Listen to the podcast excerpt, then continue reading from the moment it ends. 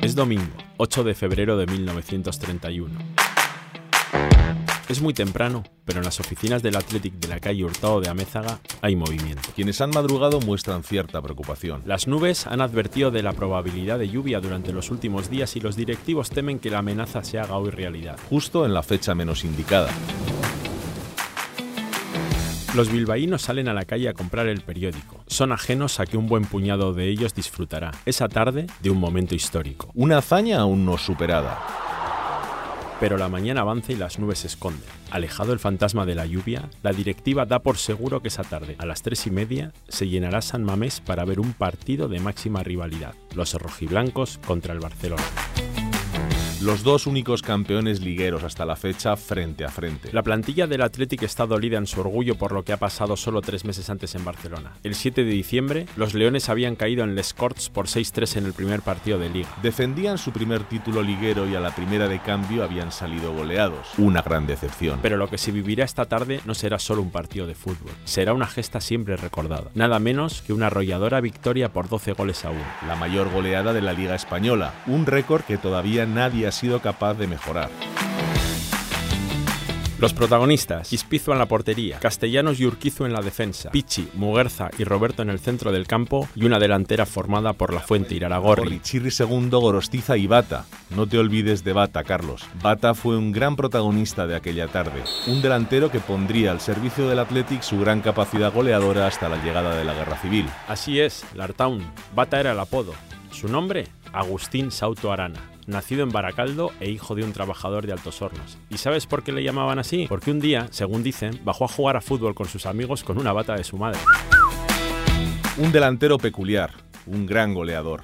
No en vano fue el Pichichi de aquella temporada liguera y en 208 partidos oficiales con el Athletic marcó 208 goles. Su figura, sin embargo, quedó un tanto eclipsada por otros grandes mitos rojiblancos, y en aquel 12-1 Bata consiguió una marca que solo un estratosférico futbolista como Kubala ha podido igualar, marcar 7 goles en un mismo partido de liga. Bata fue el ejecutor, pero a nadie se le escapa que aquel Athletic ganador previo a la guerra civil le debe mucho a un inglés. Fue un buen profesor de, de fútbol para todos ellos les enseñó a jugar, a tocar la pelota bien, a chutar bien, a, no a pegarle de cualquier manera como se hacía en aquella época porque Penland tenía un buen disparo cuando era futbolista. a un inglés de Wolverhampton. Era un, entrenador que jugaba al ataque, lógicamente, porque eh, basta recordar aquel 12-1 al, Barça. Con un puro en la boca y un bombín en la cabeza. Yo creo que era eh, el primer entrenador mediático de la historia. Y que se adaptó muy bien a Bilbao. Y era un, un, personaje muy popular en Bilbao, que, que, se iba de bares a, a tomar vinos en, en el casco viejo, que era muy querido por la afición y que la gente le conocía por la calle. Mr. Pentland. Pentland es el entrenador más importante de la, de la historia del Atleti. Solamente por los títulos ya lo es, objetivamente, ¿no? Pero por lo que significa para el club y por lo que, por lo que enseña, por el, por el legado que deja, ¿no? Solo hay que ver cómo le recibieron, ¿no? ya viejito, cuando vino a, a San Mamés, ¿no? Frederick Beaconsfield Pentland. A él vamos a dedicar este episodio de nuestro repaso por la gloriosa historia del Athletic de Bilbao. ¡Athletic!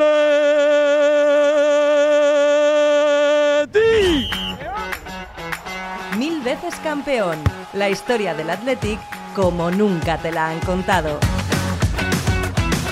El fútbol llega por la ría. Y así empieza el Athletic, hacer esto una cuadrilla de amigos. Sama, Iriondo, Zarra, Venancio, Nando, Escudero, Daniel, gran capitán. Capitán, goleador, valiente. Se empieza a hablar del atleta y los periódicos, se empieza a crear un sentimiento de orgullo que va... Un podcast narrado por Carlos Ranedo y Lartaun de Azumendi. Un proyecto del Correo impulsado por la Diputación Foral de Vizcaya, Vizcaico Foru Aldundia. Episodio 3. Mr. Penland. Hola, ¿qué tal? Soy Carlos Ranedo y esto que escuchas es Mil veces campeón. El podcast del correo que recorre los 125 años que cumple el Athletic Club. Lartaun de Azumendi es nuestro historiador del fútbol, el hombre que nos va a contar la historia de Mr. Pentland y su imborrable paso por el Athletic. Y lo va a hacer con la ayuda de dos invitados de lujo. Hola, soy John Aguiriano, cronista del Athletic en el Correo. Y John Rivas, periodista y autor del libro El prisionero de Ruleven, Fred Petland, el hombre que cambió al Athletic. Pues vamos a ello. El inglés, Mr. Pentland, fue una figura imprescindible en las primeras hazañas del club. Tal cual, Carlos. Hay que tener en cuenta que Fred Pentland vive dos etapas en Bilbao. Una primera desde 1922 hasta 1925 y en la segunda y definitiva se sentó en el banquillo del Athletic desde 1929 hasta 1933 para un total de siete temporadas. Siete temporadas repletas de éxitos.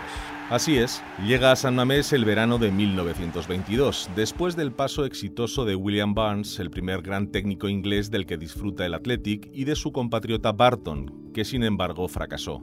Tras cuatro encuentros oficiales en los que solo ganó un partido, Barton tuvo que volverse a su tierra. A Mr. Barton lo sucedió un exjugador como Juan Arzuaga, ayudado por otro antiguo futbolista rojiblanco, que como buenamente pudieron llevaron las riendas del equipo hasta el fichaje de Pentland. Pero primero hay que contar quién era Pentland antes de llegar al Atlético.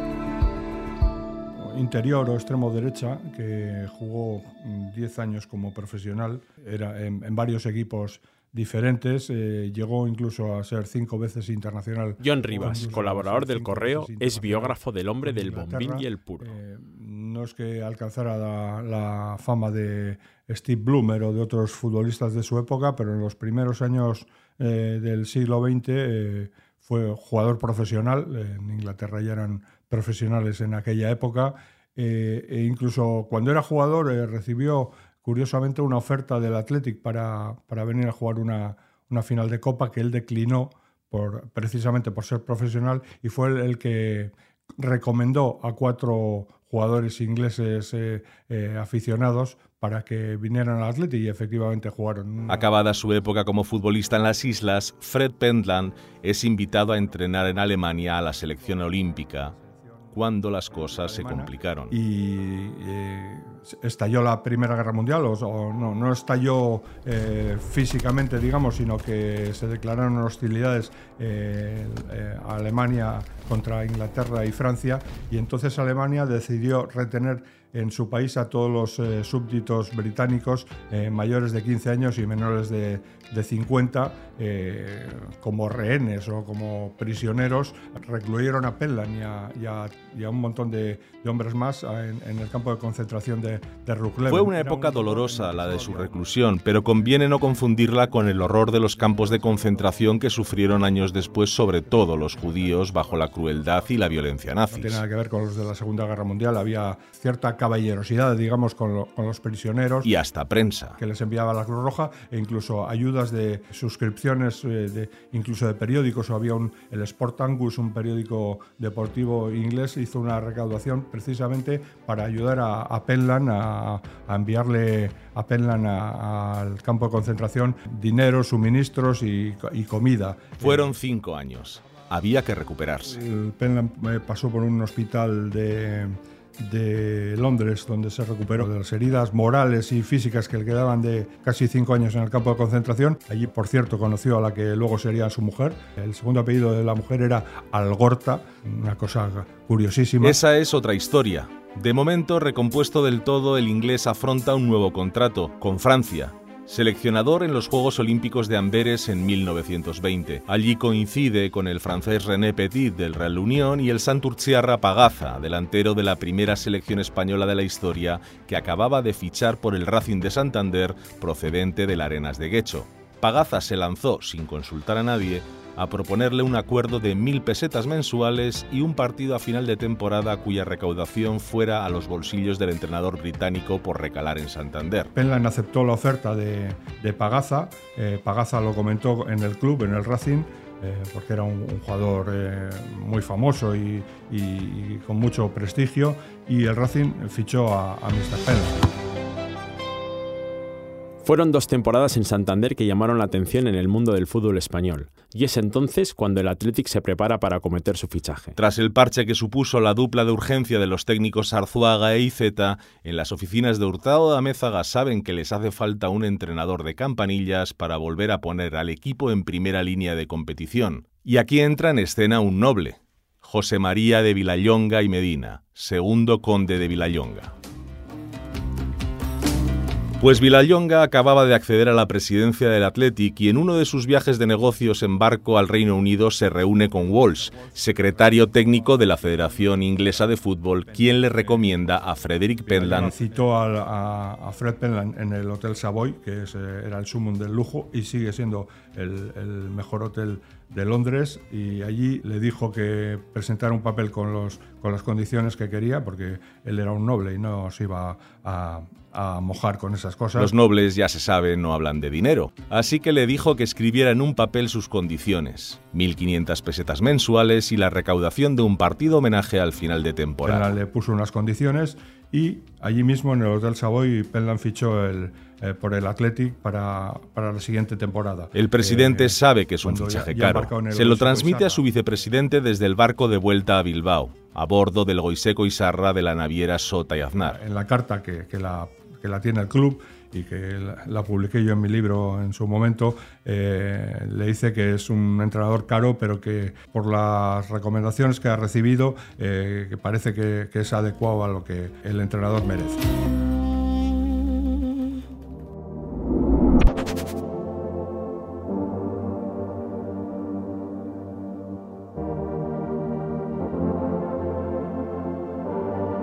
Con Pentland al frente, el Atlético afronta una nueva etapa en lo deportivo. Bueno, llama la atención porque es un, porque es un personaje peculiar, un hombre con, con mucho carisma, ¿no?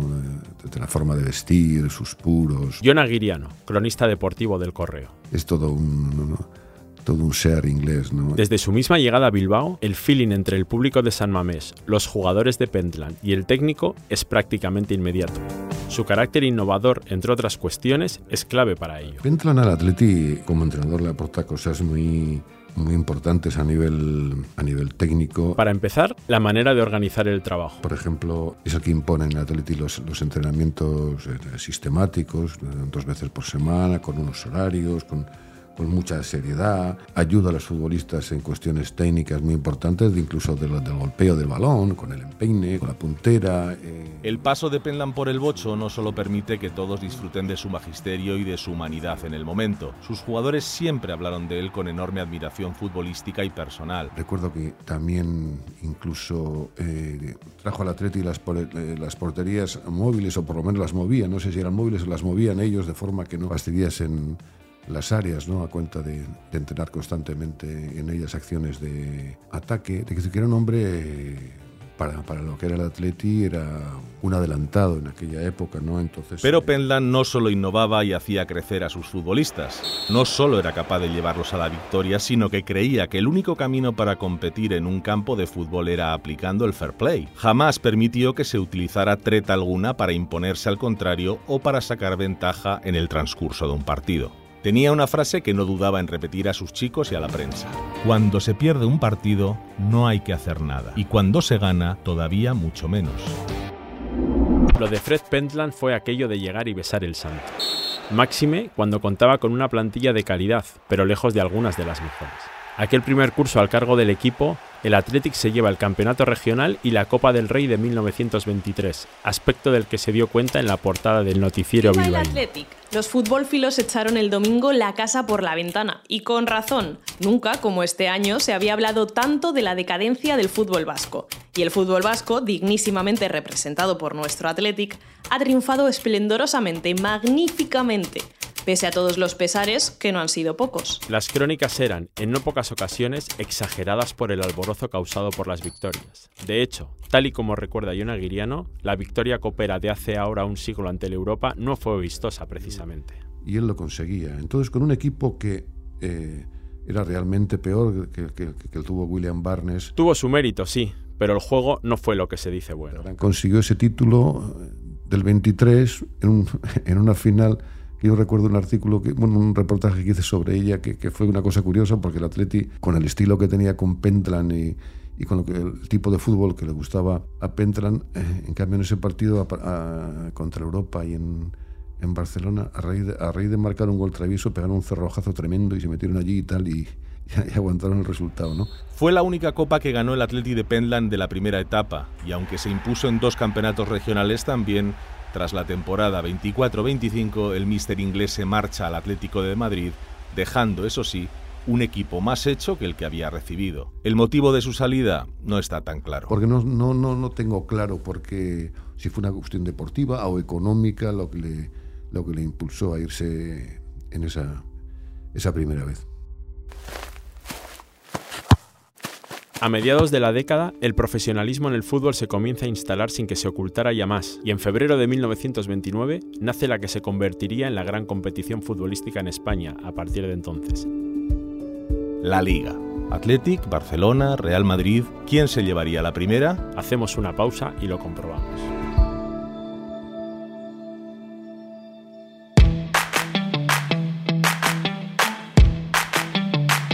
Fred Pentland se va de Bilbao en el verano de 1925 y no vuelve en una segunda época hasta cuatro años más tarde. En esas cuatro campañas se consiguen tres campeonatos regionales, pero ninguna copa. Poco a poco van entrando en el equipo fichajes que serán piedras angulares sobre las que la Atlética sentará las bases del super equipo campeón que estaba por llegar. Blasco, Pichi Garizurieta, Roberto, Muguerza, Chirri II, La Fuente y Unamuno, entre otros. Y como decíamos, arranca la liga. Así es, Carlos. El 10 de febrero de 1929 el Athletic debuta en la liga caprichosamente contra la Real Sociedad y en Atocha.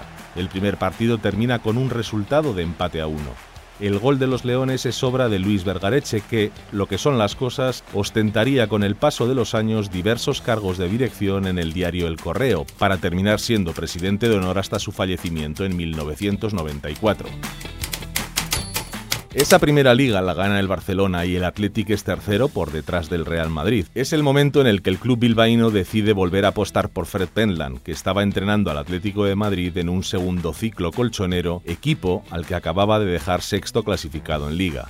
El buen sabor de boca que había dejado en su primera etapa vizcaína fue clave para llamarle de nuevo. Dejó una gran imagen, un gran sello en Bilbao y eso fue lo que hizo posible o, lo que le llevó a, Manuel de la Sota el año 29 a, llamarle para dirigir a un Atleti que ya se había empezado a recomponer a base de, grandes fichajes de, futbolistas vascos que estaban en otros sitios. En un momento en el que el Atleti comenzaba a reforzar su filosofía. Fue en ese momento cuando la filosofía del Atleti de, de jugar con jugadores vascos se empieza a imponer de una forma o sea, no hecha adrede, o sea, no, no hecho con un objetivo, aunque eh, Manuel de la Sota era nacionalista, pero había tanta calidad que acaban componiendo un, equipazo y nadie mejor para dirigirlo que Pendler. Efectivamente, a la ya competitiva plantilla del Athletic se unen Guillermo Gorostiza, el Chato Iraragorri, Bata y Juan Urquizu jugadores sensacionales que suponen redondear una plantilla destinada a la gloria con un entrenador del nivel del inglés. El Athletic había fichado desde el año 27, desde empezar a fichar algunos futbolistas y, se acaba completando una plantilla con unos jugadores de, muchísima calidad técnica, veloces. Un equipazo muy del gusto del inglés. Fichan a La Fuente, luego fichan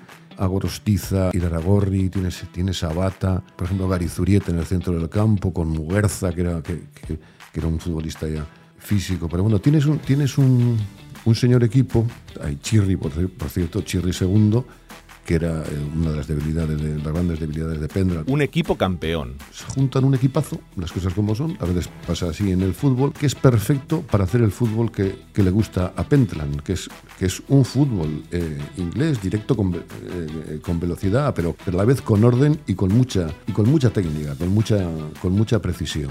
La plantilla da sus frutos y en su primer año tras el regreso, Pentland y sus muchachos se llevan su primera liga destronando al Barcelona. Y no solo eso, sino que acaba la competición sin conocer la derrota, dejando a los culés a 7 puntos de distancia en una liga en la que la victoria valía solo 2 puntos y en la que se disputaban solamente 18 jornadas. Era un equipazo completísimo, perfecto para el juego que gustaba a él y que, y que acabó siendo una máquina.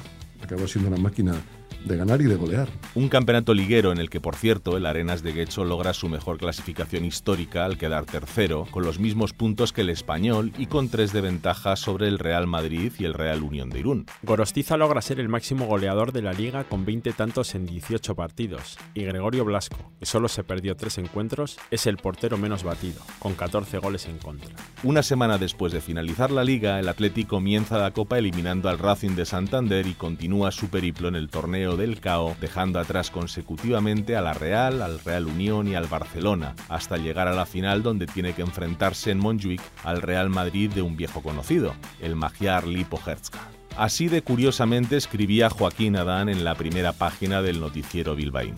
Campeón es algo, de España lo es todo. El Athletic caso juzgado en lucha caballerosa y viril a todos sus adversarios. Bilbao se le ha unido en las incertidumbres y hoy goza de un triunfo. Es la hora de los elogios pindáricos. Es la hora de la recepción ingenua de la cabalgata pintoresca, del alborozo intrascendente. El periodo adverso de penitencia ha terminado. No hay por qué enturbiar con reprimendas este momento. La inteligencia ha de hallarse presente en toda palpitación viva de un pueblo. La final de Copa de 1930 fue desde luego muy reñida. La Fuente inauguró el marcador en el primer minuto del partido, pero al cuarto de hora el madridista lazcano igualaba la contienda. Justo antes de llegar al descanso, el Chato Iraragorri volvía a poner por delante a los Leones. A los 20 minutos de la reanudación, el delantero Monchín Triana lograba el abrazo a dos tantos, resultado con el que terminarían los 90 minutos.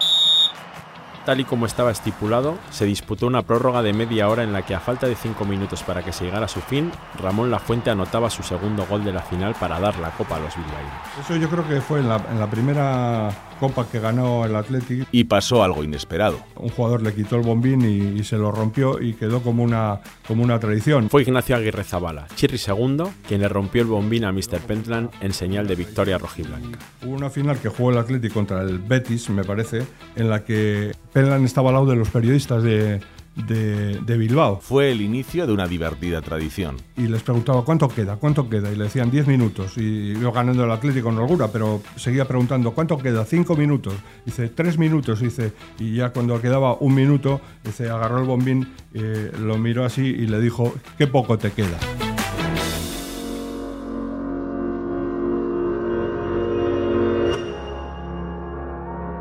Con este primer doblete de Liga y Copa de la historia del fútbol español se cierra la década de los 20, un anticipo de lo que aún deparará el siguiente decenio o al menos lo que se pudo competir en él. A Pentland, el hombre del puro y el bombín, y a sus talentosos futbolistas todavía les aguardaban tardes de gloria como aquella en la que Bata marcó siete goles y la catedral se frotaba los ojos ante la hazaña de su equipo aunque desgraciadamente, tras los triunfos, el país entero se teñiría de sangre. Historias que contaremos en los próximos episodios de Mil veces campeón, el podcast de la historia del Athletic Club.